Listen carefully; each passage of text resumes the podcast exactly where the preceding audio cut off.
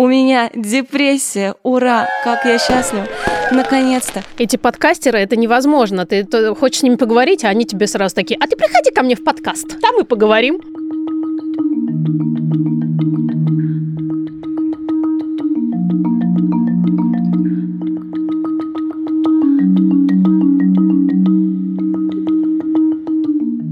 Всем привет! Это подкаст «Никакого», правильно, студии «Либо-либо». Ты Маша Яксукса, всем привет! Ну, вот так вот. Сейчас вы услышите великолепнейший эпизод, но в нем есть некоторые триггеры. На мой вкус ничего ужасающего, но предупредить об этом, мне кажется, важным. Мы говорим сегодня о соматизированных расстройствах. Или, если попроще, о связи психики и тела, и о том, как в теле проявляются иногда наши ментальные трудности.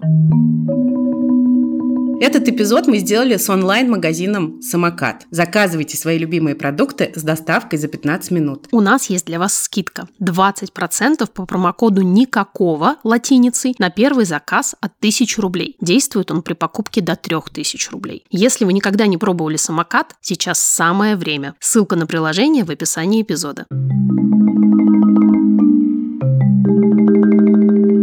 Сегодня с нами Даша Благова. Я так рада, что Даша Благова наконец оказалась здесь с нами в этом подкасте. Даша моя подруга, и я очень счастлива, что у меня есть Даша. Правда, мы давно очень не виделись, потому что она живет на Кавказе с некоторых пор. Даша бывшая очень крутая журналистка, занимавшаяся социальными темами, а сейчас писательница. Причем не как я писательница, которая наклепала нон-фикшн. Даша пишет большую фикшн-прозу. У нее только что вышел роман «Южный ветер». У Маши уже есть два экземпляра, один из которых скоро отправится мне. Даша, привет. Я Даша Благова, писательница. Вот. Опа! Я писательница. Недавно вышел мой роман «Южный ветер». Еще я бывшая журналистка и шеф-редакторка крупного медиа. Занималась всякими штуками, потом заболела, перестала заниматься всякими штуками. Переехала на Кавказ. Живу уже два года здесь. У меня есть муж, собака, дом, огород, кстати, появился недавно. Давай я скажу, что в момент, когда ты еще была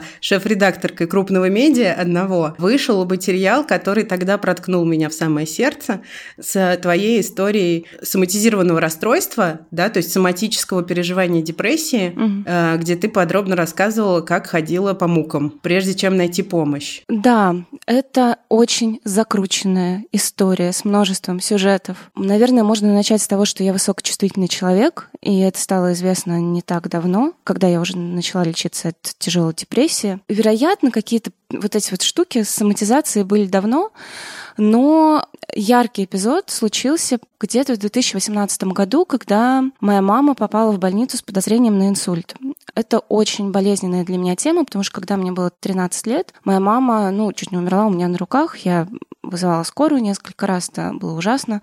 В итоге ее забрали, оказалось, что у нее инсульт, и она много месяцев лежала в разных больницах и вернулась совершенно другим человеком. И вот в 2018 году, когда мою маму забрали на скорой и сказали, что, возможно, у нее инсульт, кстати, это не подтвердилось, у нее не было инсульта, просто был криз, у меня вдруг, как это говорят бабушки, наверное, отнялась правая часть тела. То есть я просто не могла поднять кружку правой рукой, шагать правой ногой, и я пошла к врачу, неврологу, к одному, к другому. Ну, у меня подозревали то рассеянный склероз, то еще что-то. Ставили какие-то диагностические капельницы, и в конечном счете я попала сначала к хорошему неврологу, который сделал шаг назад и сказал, мне кажется, у вас депрессия, только не ругайтесь. После этого я пошла к врачу-психиатру, а он мне назначил почему-то психоанализ. И этот психоанализ меня спасал, наверное, года полтора, пока у меня снова не начались какие-то страшные необъяснимые боли, от которых я валилась на пол буквально. То есть мне иногда простреливало через весь позвоночник, коленку, локоть и так далее. Я могла, правда, упасть, закричать и заплакать. Почему-то тогда у меня не возникла идеи, что это тоже может быть связано с каким-то моим психоэмоциональным состоянием. Я снова пошла а, к одному врачу, к неврологу, к ревматологу. Я попала в ревматологический центр московский, вот это самый главный, имени Насоновой, кажется. Там меня осмотрели четыре врача и поставили диагноз болезнь Бехтерева. Ух. Это такое страшное аутоиммунное заболевание, при котором, грубо говоря, суставы превращаются в кости. И вот когда мне поставили этот диагноз, у меня началась очень классная, радостная жизнь. Это удивительный какой-то эффект. Я пила обезболивающее, стала ходить в качалку, заним... ну, потому что мне сказали, надо укреплять мышцы спины. Я пошла в качалку, мне очень понравилось. Да, да, у меня, конечно, до этого еще были тревожные приступы, панические атаки, а здесь все это исчезло. Я так жила 8 или 9 месяцев, пока не пришла снова в этот ревматологический центр. И там, ну, это отдельная тема, как врачи разговаривают с больными, которых подозреваются какие-то тяжелые заболевания, а если еще эти больные их бесят, а если у них там еще все неясно и так далее. Ну, в общем, а, в ревматологическом центре мне сказали, что, ну, короче, мы что-то там не то сказали, нет у тебя никакой болезни Бехтерева, потому что на МРТ ничего там не развивается, все, короче, иди. Я спросила, куда мне идти, может быть, вы мне дадите направление, может быть, я пойду к, там, к неврологу или куда-то еще. Они сказали, не знаю, ну, в общем, не надо, все, у нас тут наши полномочия, на этом все.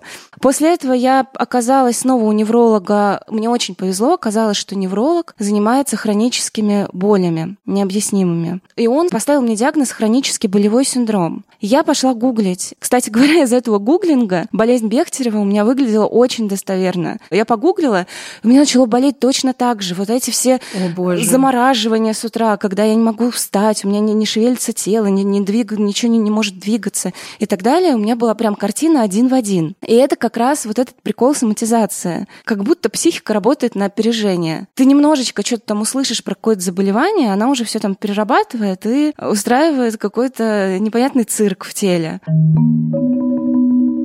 Какое определение соматизированного расстройства существует? SSD, аббревиатура по-английски Somatic Symptom Disorder. Раньше его называли соматоформным расстройством. Соматизированные расстройства – это любые физические, то есть соматические симптомы, начиная от суперспецифических, вроде боли в правом запястье по утрам, до очень общих, типа постоянной усталости. И эти симптомы причиняют человеку дискомфорт, и врачи этим симптомам не могут найти объяснение и не могут выяснить, какие за ними стоят органические причины. Это расстройство есть в DSM-5. Американская классификация психических расстройств. Так вот, там выделяются следующие важные признаки. Симптомы существенно ухудшают качество жизни человека. То есть не просто там немножечко у тебя голова побаливает, а тебе прям плохо с этим жить. Иногда эти симптомы не могут быть подтверждены анализами или исследованиями. Они должны длиться постоянно или периодически, но более 6 месяцев. Эти симптомы могут со временем видоизменяться как по степени интенсивности, так и по локализации. Если это боль, например, то по месту, где эту боль человек испытывает. Соматические симптомы должны обязательно сопровождаться заметными когнитивными симптомами или навязчивыми поведениями, связанными с предполагаемой болезнью. То есть, например, руминации по поводу этих физических ощущений. Ну, то есть постоянные мысли. Тревога, волнение, страх смерти от этих физических э, симптомов. Соматизированные расстройства случаются с 7% всех взрослых людей. Да, фига.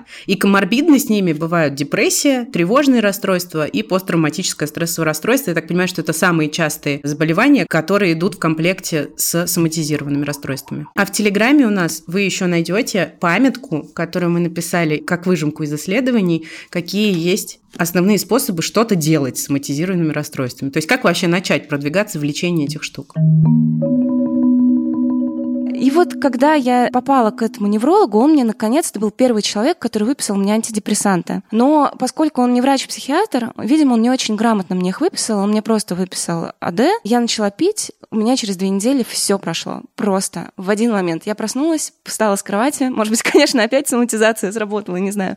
У меня ничего не болит. Но когда ушла боль, у меня началась такая страшная депрессия. У меня были истерики, которые мой психиатр называет эмоциональными взрывами. Каждый день по нескольку раз утром на работе, вечером. Я впервые в жизни стала заниматься селф-хармом. В один день я нанесла себе, я потом посчитала просто, 28 порезов. И при этом я никогда не занималась селф-хармом, даже когда мне было там 14, 15, 16. Обычно в этом возрасте люди этим начинают заниматься. И, в общем, я потом нашла прекрасного врача-психиатра и по совместительству КБТ психотерапевта, и он мне объяснил, что, видимо, просто через боль вот это огромное количество эмоций, которые были во мне, они находили выражение. А когда боль ушла, весь удар на себя приняла психика. И это был именно тот момент, когда я уволилась отовсюду, потому что больше не смогла работать и, кажется, больше не смогу. Да, и тогда я начала искать психиатра, в итоге нашла своего, и года полтора пила антидепрессанты, нейролептики, и в итоге вылечилась, кажется. Хотя все равно психосоматические приколы все равно случаются.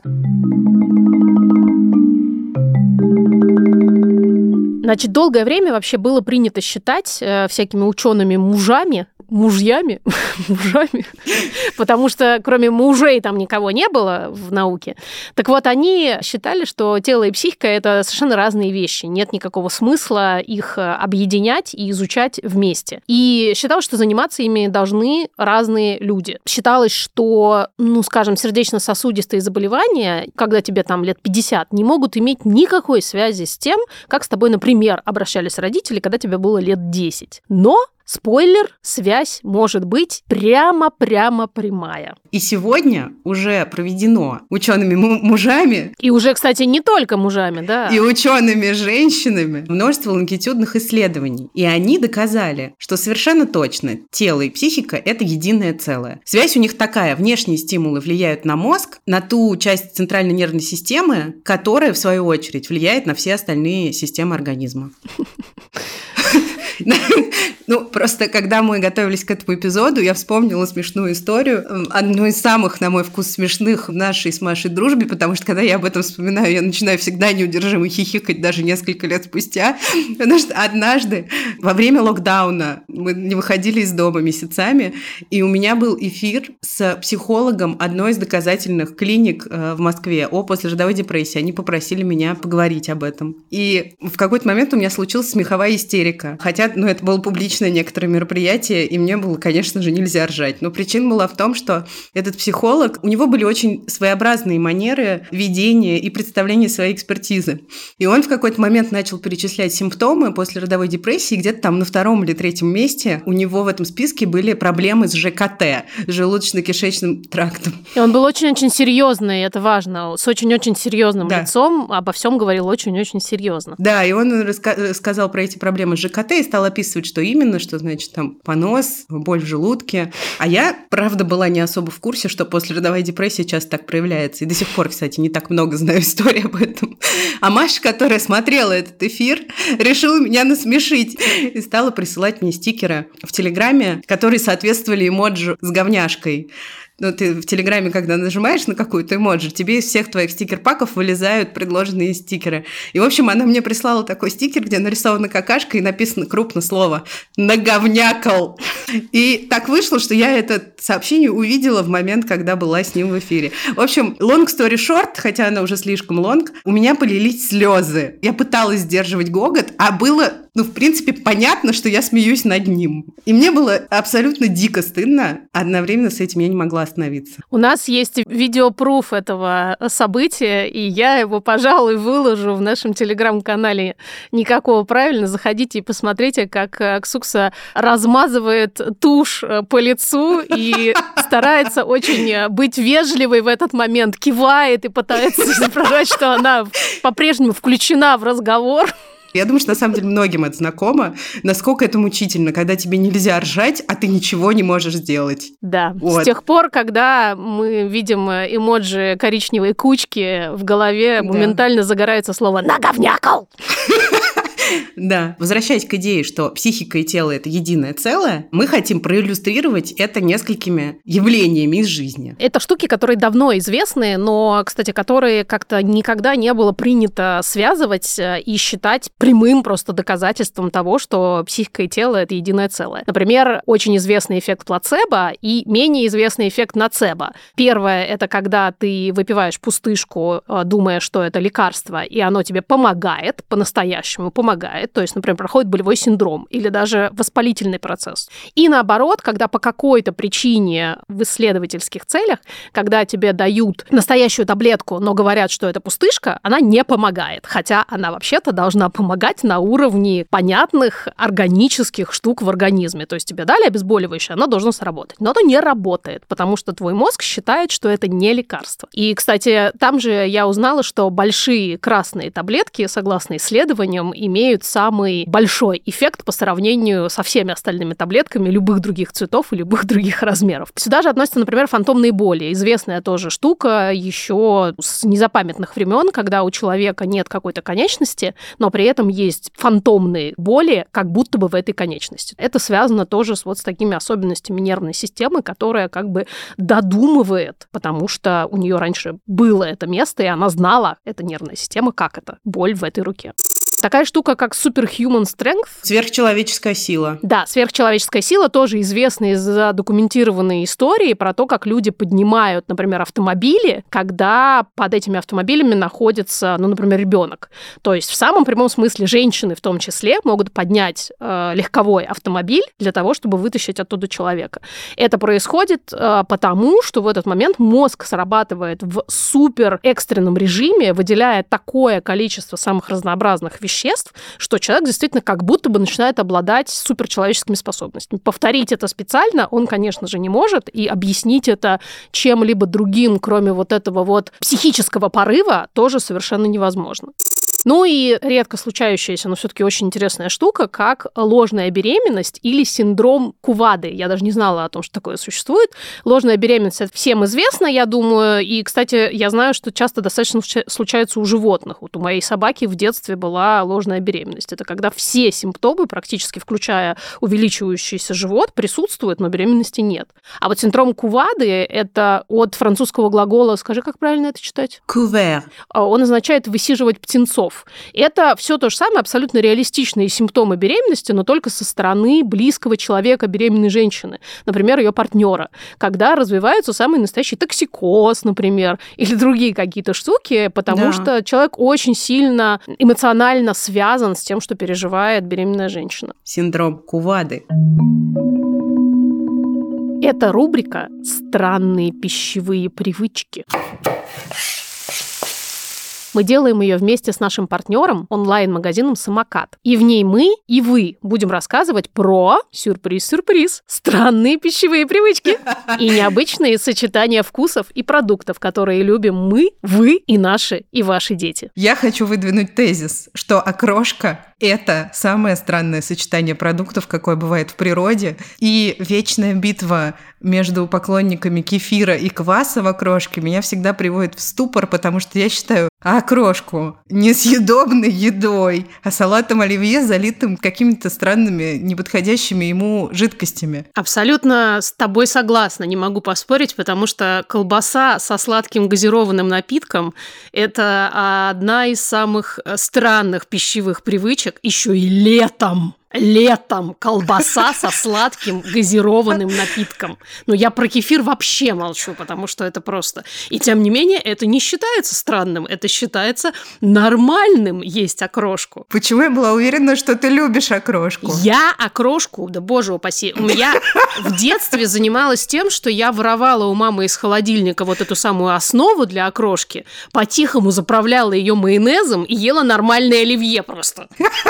Просто это было в него очереди, потому что это было летом, а не на Новый год. А может быть, окрошка реально была задумана для людей, которые, когда наступает жара, начинают особенно люто скучать по Новому году? Вот такая гипотеза. Поэтому они берут основу, берут нормальное оливье и портят это тем, что заливают туда какую-то хрень. Чтобы освежиться. Замечательно. Давайте еще типа, если... принесите домой елку и подожгите ее, если вы так скучаете по Новому году. Коллекция странных решений, если вы скучаете по Новому году. Окрошка и поджигание елки. Ну, или бороды Деду Морозу. Если вы любите окрошку и хотите нас переубедить, напишите где-нибудь. А еще мы уже призвали вас и будем продолжать призывать присылать нам свои странные пищевые привычки, да? А крошку уже, пожалуйста, не называйте. Мы уже поговорили об окрошке. Мы считаем, что это странная пищевая привычка э, целой этнической группы, а то и не одной. Да. Ну и простите заранее все любители окрошки. Так вышло. Мы начали именно с вас. Но если что, никакого правильного окрошку тоже можно есть. Абсолютно, абсолютно. Главное, верьте в себя и в окрошку. Да. Все, как вы понимаете, ингредиенты для окрошки и не только можно найти в самокате. Даже самые странные части из рецепта. А если вы все-таки передумаете и захотите оливье, то в самокате есть майонез. Все просто. Вин-вин.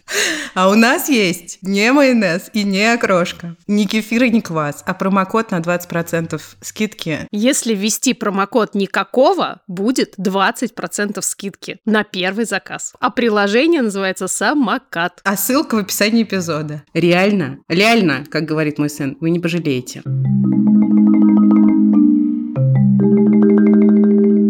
Первый яркий пример соматизации могу привести своих 19 а, лет, когда я какое-то время прожила уже в Москве одна в студенческом общежитии. Мне было тяжело, и у меня в какой-то момент просто открылась язва 12-перстной кишки. И как я потом узнала, это именно психосоматическая штука. То есть язва 12-перстной кишки открывается, случается, я не знаю, как правильно сказать, может быть, я сейчас какой-то деревенский сленг использую, открылась язва. Именно когда у человека что-то не так с психикой психикой. Конечно, врачи в МГУшной поликлинике, куда я ходила, они, во-первых, грубые, во-вторых, по-моему, ленивые. Потому что меня тоже пинали тогда из одного кабинета в другой. В итоге просто вылечили язву теми препаратами, которыми обычно лечат язву. И дальше у меня как-то психика успокоилась на несколько лет, пока не случилась вот эта история с мамой снова, когда она попала в больницу. Я помню, что мы с тобой разговаривали обо всем об этом, и ты мне рассказывала, что больший эффект для тебя имела именно психотерапия, чем довольно большие, если я правильно помню, дозы антидепрессантов и нейролептиков. Да. Ты все еще так же это оцениваешь? Да. И, кстати говоря, я в последнее время также стала высоко ценить собственную работу, которую я проводила, чтобы вылезти из этого состояния. Да, конечно, психотерапия в первую очередь здесь помогает, но в целом препараты, они, ну, мне кажется, первые пару месяцев, пока я привыкала, они просто помогли немножко посмотреть на себя, внутрь себя. Потом, кстати говоря, мне очень помог тренинг по mindfulness, правда. Там ведь самое главное — это проживание в моменте, когда ты ну, пытаешься с помощью каких-то интеллектуальных усилий избавиться от фрустрации, от, от страха перед будущим и вот, не знаю, сидеть, смотреть в гору. Мне очень помог переезд на Кавказ. Как раз мы с мужем переехали сюда спустя два месяца после того, как я начала уже принимать препараты по нормальной схеме. И здесь у меня появился такой метод, я его называю «смотреть вечность», когда ты выходишь на улицу и смотришь в гору. Удивительным образом голова очищается, и можно обратить внимание на то, что вообще-то помимо внутреннего апокалипсиса есть еще понятное мироустройство, что вот есть гора, под ней есть дерево, там живет леса, растут ягоды, и ты начинаешь думать об этом и приближаться к земле. Короче говоря, такие штуки помогают уже начать заглядывать в болящие раны, которые привели к такому состоянию. На самом деле есть еще очень недооцененная такая штука — творчество. Мне кажется, может помочь многим людям, у которых много эмоций, ищущих выход. Ну, то есть у меня эмоции выходили через боль в теле, потом через истерики и так далее, но моя психоаналитикесса предложила мне воспользоваться методом, которым я пользовалась в детстве, когда чувствовала слишком много. Это рассказывать истории. У меня выходной был только воскресенье, потому что я работала еще на двух работах и делала благотворительный проект в психиатрической больнице. Я садилась в воскресенье и начинала такие рисовать блок-схемы с героями и играть в Sims в своей голове, и это мне очень помогало. То есть я там придумала какую-то историю, каким-то образом ее записывала, не текстом скорее, а тезисами или блок-схемами. И это избавляло меня от тревоги, ну, прям на несколько дней. Вот, наверное, до четверга я могла жить. Так что я заставила бы такой лист. На первом месте терапия, на втором творчество, на третьем поддержка, потом дальше спорт, природа, собака. Великолепно. Спасибо тебе огромное. Кстати, про творчество много говорят наши любимые сестры Нагоски, что что это очень помогает писать, будь то тексты или картины, и что угодно другое делать, самовыражаться и таким образом проживать стресс и справляться с ним. Это, правда, абсолютно работающая штука. Да, ты знаешь, когда началось то, что началось 24 февраля, и я, и многие мои коллеги, писательницы, потеряли слова, но при этом у меня осталась потребность как-то постоянно выражать свои чувства, эмоции, и я начала печь. Я начала каждый день печь пироги по три раза в день. Я никогда не пекла. Я, я за неделю, за первую, испекла пирогов больше, чем за всю свою предыдущую жизнь. И кексы, и торт Наполеон, и птичье молоко, и желе. Вы не представляете, я, я до сих пор этим занимаюсь каждый день.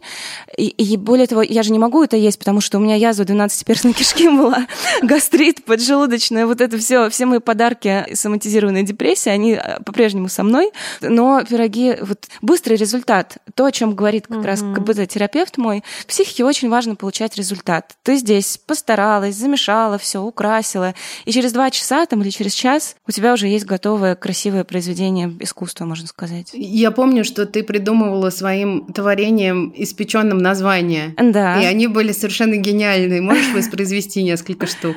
Был кекс тетя груша холестеринова, желе тварь дрожащая, другое желе тварь дрожащая тропическая, Шоколадная лепеха. Я испекла такое печенье. Оно очень похоже на навоз, но очень вкусное при этом. Честное слово. Но мы не пробовали навоз, поэтому... А, ну, Наполеон, который никого не завоевывал, потому что он ленивый. Очень просто делать, кстати говоря. Я могу... У меня есть любимый блогер из Казахстана, ему 12 лет, он делает такие штуки. Я вот прям... И вот этот Наполеон я у него взяла, ну, просто провела там как-то, придумала новое название. Чудесный пацифистский Наполеон. Очень актуально. Пока я даже тебя слушала, я думала, что ты рассказываешь про меня, только с некоторыми деталями, которые отличаются чисто фактологически. А вообще это просто поразительно, начиная от возраста. Мой такой самый серьезный слом, который за собой повлек прям серьезное уже расстройство и психическое, и соматическое, произошел тоже в 13 лет. Это было связано с переездом из Питера в Москву, когда у меня просто разверзлась земля под ногами и не стало дома. Но сейчас, пока я тебя слушала и пока я готовилась к этому эпизоду, читала всякие разные исследования, я поняла, что вообще-то у меня депрессия это началась еще в детстве. И вообще о детской депрессии, кстати, практически не говорят. Тем не менее, она существует. И у ранних школьников, например, не так редка, как можно было бы подумать. И это я узнала, пока я готовилась к этому эпизоду, что как раз дети часто жалуются на боль в животе, например. И это вот прям моя история. И ребенок начинает таскать по всем возможным врачам, ничего не находит, ставит вот эти бессмысленные диагнозы вроде дискинезии желчевыводящих путей, а оказывается, что на самом деле так себя проявляет депрессия. Постфактум я понимаю, что с раннешкольного возраста можно сказать, что у меня была депрессия. И уже совсем серьезно она началась как раз в 13 лет. И потом, как и у тебя, в разные моменты, в разных вариантах, то болями, то какими-то воспалительными синдромами, то я была в том же центре ревматологии, в котором и ты была, потому что мне подозревали аутоиммунное заболевание, красную волчанку и все остальное. И невролог невролог, как и у тебя, был первым врачом, который сказал, вы только не обижайтесь, но у вас депрессия. То есть я к нему пришла с э, мигренями, и он меня внимательно выслушал, сказал, извините, конечно, но у вас депрессия. Вот, и как раз он выписал мне антидепрессанты, и уже только после этого, после рождения ребенка, я попала к э, настоящему психиатру, с которым мы стали уже дальше разбираться. Честно, не знаю, какие у тебя по этому поводу чувства, а мне ужасно обидно за себя, за то, сколько лет потрачено на вот эти вот хождения по врачам, на лежание в больницах в моем случае, потому что у меня было несколько операций, полное непонимание окружающих и недоверие окружающих к тому, что с тобой происходит, такой серии, ну, мы типа ищем, ищем, ничего не находим. Ну, просто, может быть, хватит такой вот нежный быть, так много к себе внимания проявлять, и вот это вот все.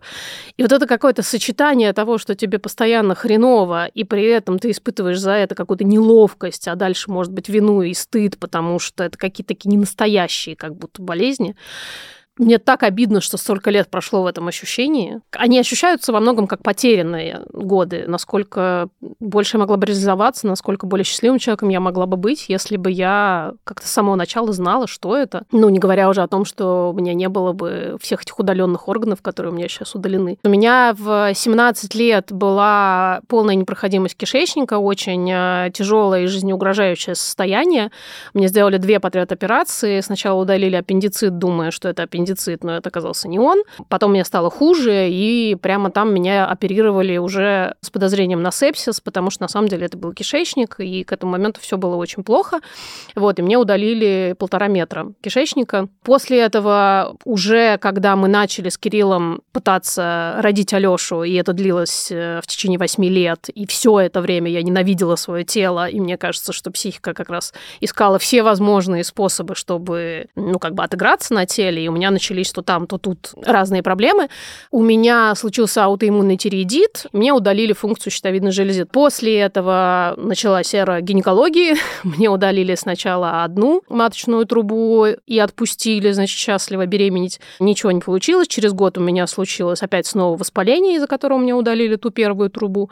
И уже стало понятно, что надо удалять обе. То есть, э, по факту, если вот так посчитать, то это обе маточные трубы, полтора метра кишечника и щитовидная железа. Вам, во мне довольно много еще чего осталось, но я очень сильно надеюсь, что ничего больше удалять мы уже все-таки не будем. Маш, я ужасно сочувствую. Какая история. Да, спасибо. Мне очень хочется э, тебя обнять, потому что я понимаю, конечно, это ощущение. Тот самый случай, когда внутри тебя все очень сильно отзывается, когда ты слышишь историю человека, который прошел через что-то похожее, потому что действительно не испытав специфического опыта, иногда бывает действительно сложно понять, через что человек прошел, а мне кажется, что я очень понимаю, и я думаю, что да, ты очень понимаешь меня. Да, я очень понимаю, и знаешь, почему это еще очень ценно? Вот этот опыт проживания соматизированного психического расстройства очень похож на какой-то непрекращающийся газлайтинг. Ты себя газлайтишь, и тебя как будто газлайтят врачи, близкие. Абсолютно, абсолютно. Вот, а если еще есть какой-то важный человек в твоей жизни, который и так тебя газлайтил, начинает съезжать кукуха еще и дополнительно. Mm-hmm. Когда мне сказали, что у меня депрессия, я вышла из кабинета, я так улыбалась широко. Мне было так хорошо. Я позвонила мужу, маме, папе, бабушке, всем сказала, у меня депрессия, ура, как я счастлива.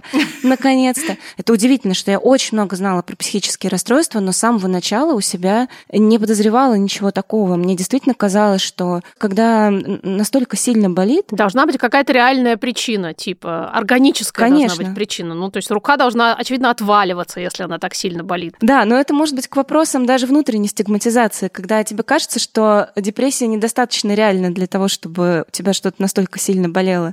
В общем, здесь очень много, мне кажется, этических даже слоев, которые можно снимать. Непрекращающийся газлайтинг — это какой-то ужас. Диагнозы не ставят. А, врачи, особенно в бесплатной медицине, не любят а, таких пациентов с вычурными, странными жалобами. Если ты приходишь к врачу в платной поликлинике, тебе уписывают 100 миллионов тысяч анализов, которые стоит огромных денег. А я, например, там, не знаю, только начала зарабатывать эти деньги и все тратила на эти диагностические капельницы. Ну, это вообще что такое диагностические капельницы? Почему вы не поняли, что со мной?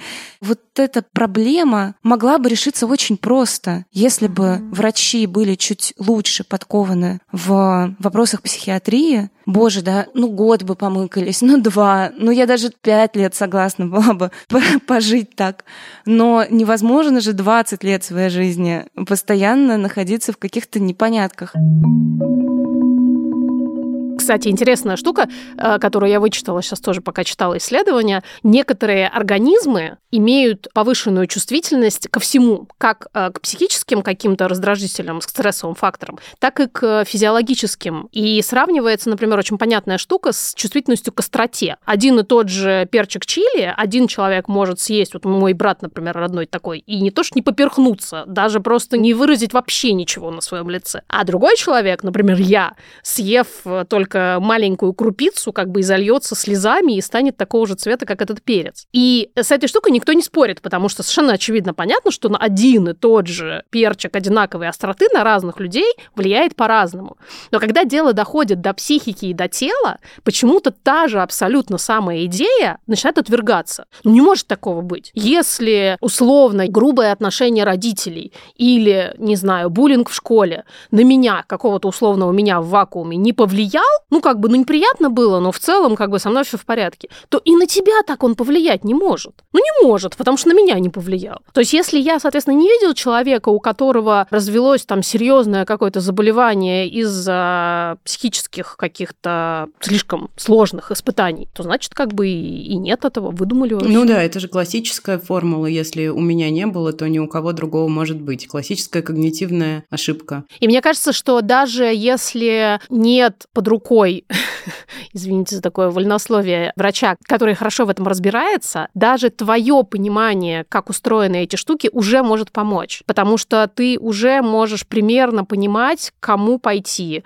там, какие вопросы задать. Если ты знаешь, что такое бывает, и ты, например, уже там, я не знаю, несколько лет ходишь с какой-то проблемой по врачам и ничего не находится, то ты уже сам можешь понять, слушайте, а может быть мне сходить э, к психиатру об этом поговорить? В прошлом нашем эпизоде Оксана Ионисянс как раз сказала такую очень дельную вещь, что если есть любая соматическая проблема, причину которой в органике найти не могут, вам к психиатру. Простая схема. Но мне еще здесь любопытно, насколько на самом деле много всякого ложится в компетенцию психиатрии. Абсолютно. Слушайте, но есть большая ведь проблема как раз в этой стигматизации, когда узкоспециализированные врачи боятся говорить пациенту, что иди-ка ты к психиатру, потому что считают, что он может обидеться. Мне еще как-то врач-психиатр рассказывал, а, я у него не лечилась, мы работали там вместе над благотворительным проектом, что как раз врачи-психиатры не любят вот этих вот людей, пациентов с хроническими болями, потому что чаще всего, как показывала его очень многолетняя практика, люди с а, вот этими болевыми синдромами, с необъяснимыми заболеваниями ходят по врачам десятилетиями. И да, когда да. они наконец попадают к психиатру, не зря, Маша, наши неврологи делали шаг назад и извинялись, потому что много было случаев, когда в психиатров летели предметы, когда они говорили, да я разве псих, да у меня там то, все, пятое, десятое, мне уже все сказали, мне, мне там помогает, не знаю, расторопша, а вы мне тут антидепрессанты выписываете и так далее.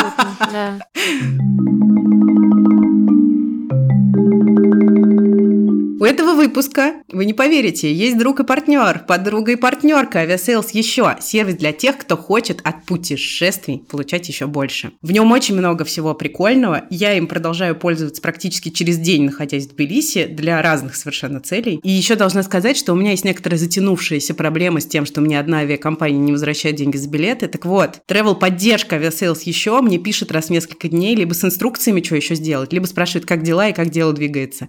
И это невероятно я такого не встречала. У них есть кэшбэк до 10% за отели, например, если вы их на Островке бронируете. Есть прогулки в некоторых городах, в озвучке от студии «Кубик в кубе» и очень крутые подборки локаций от местных в разных городах. Я вчера ходила в рестик в Тбилиси, который нашла благодаря Aviasales еще. И его без пол-литра вообще-то не найти, там даже вывески над дверью нет. Aviasales еще тебе пол-литра поставил для того, чтобы найти? Ну, практически, да. И все это за 1490 рублей в год. Ну, обалдеть Обалдеть же просто. А промокод никакого дает еще 10% скидки к Aviasales еще. И еще пол-литра. Рубрика «Хочу еще». Маша рассказывает о поездке. Есть э, одно такое уникальное место на Земле, с которым мне посчастливилось познакомиться. Это остров Мадейра. А, это португальский остров. Он совершенно невероятный во всех смыслах. Например, там есть такая классная штука, там взлетно-посадочная полоса, она как бы в океане. И это, с одной стороны, очень красиво, а с другой стороны, ужасно страшно. Страшно в том числе и потому, что там невероятные ветра. Там вообще сумасшедший совершенно очень странный и очень крутой климат. И есть специальная камера онлайн в интернете. Вот мой муж Кирилл периодически развлекается тем, что он смотрит эту камеру, как садятся самолеты.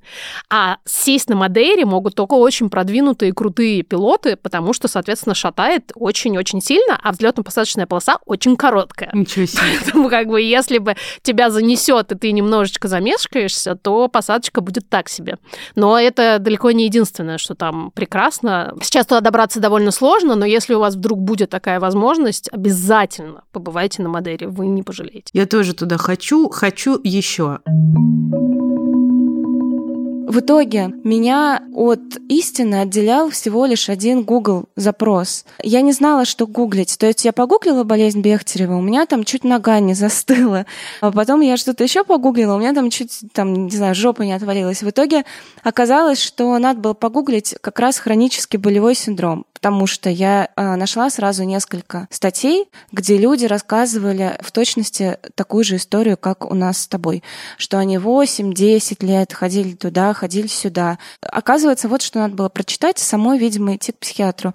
А с третьей стороны, вы знали, что среди условных подружек наших мам сейчас очень большую популярность а, набирает марафон психосоматики? О-оу.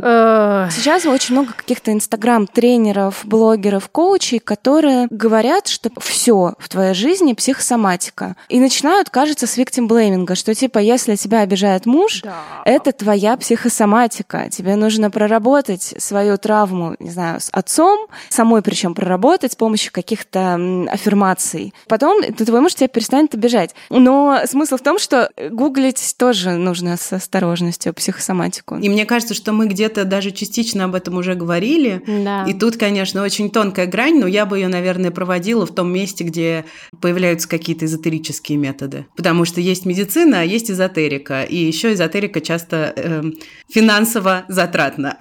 Как ты совершенно справедливо заметила, у всех этих специалистов их объединяет victim blaming. Когда говорят психосоматика, эти специалисты, они подразумевают, что это значит, не настоящее. Ты его себе выдумал. Близкая мне история на этот счет про мою подругу, у которой случилась опухоль яичников. Ее сестра нашего возраста говорила ей, что эта опухоль произошла с ней потому, что она не может пережить развод с мужем, не может отпустить мужа. Такие вот теперь последствия. Ой, мало что у меня вызывает такую лютую злость, как вот эти специалисты. А сейчас мы послушаем ваши истории, ваши голосовые сообщения, за которые мы, как всегда, очень признательны во многом из-за того, что они и нам самим, и тем, кто нас слушает, дают возможность почувствовать, что в тех проблемах, которые мы обсуждаем, мы не одни. Я больше года лечилась э, от постоянных э, хронических трахеитов у большого количества лоров, пока однажды не попала к лору, который после третьего приема сказал мне, вообще-то, девушка, вам надо на психотерапию, потому что очевидно, что у вас э, что-то не так. Именно так я узнала, что у меня было очень сильное профессиональное выгорание и начало депрессии. К счастью, обошлось без медикаментов, но это было очень-очень для меня значимо, потому что больше года ходить с температурой 37,5 – это весьма проблематично. Ну, как здорово, что врачи, которые занимаются соматическими проблемами, все-таки уже оказываются в курсе исследований и современных медицинских э, тенденций. Это очень радует, и радует, когда на это уходят действительно не годы, а все-таки удается найти такого специалиста. К счастью, опять же, их сейчас становится больше, потому что поэтому мне кажется, что вот это время, которое люди будут тратить на эти бессмысленные походы, будет сокращаться. Привет, меня зовут Полина. Когда я училась в восьмом, девятом, десятом, одиннадцатом классе, я страдала от страшных головных болей. Они были похожи на мигрень. Меня мучил яркий свет. Я страдала от хронической усталости. Я глотала таблетки каждый день горстями. Меня водили по всяким неврологам, невропатологам и, и же с ними, и никто ничего не мог сказать. Мне делали какие-то безумные исследования. И в итоге в, на первом курсе, когда я уже училась на психпеде, я начала общаться с психологами и психиатрами, и я поняла, в чем моя проблема. Несколько лет э, лечения депрессии сделали свое дело, и у меня больше не болит голова никогда. Мне кажется, что эта история как раз хорошо иллюстрирует, как мы сами иногда можем себе помогать в таких ситуациях. И, кстати, это во многом тоже про меня, потому что когда-то давным-давно кто-то из врачей мне сказал, что вы вообще свой самый главный врач, и вы должны знать про свою болезнь больше, чем все специалисты вместе взятые. И в моем случае, учитывая, сколько у меня было этих разных болезней, я, конечно, ходячая медицинская энциклопедия. И действительно, про многие штуки я докапывалась сама. Я просто в какой-то момент сопоставляла много много читала и понимала, что да, скорее всего, это так. И приходила к врачу уже с некоторым запросом. И выходила с диагнозом и, собственно, с возможностью как-то полечиться. Поэтому мне кажется, что это тоже вполне себе рабочая схема, хотя она требует неимоверного количества времени и огромной мотивации. И умения искать.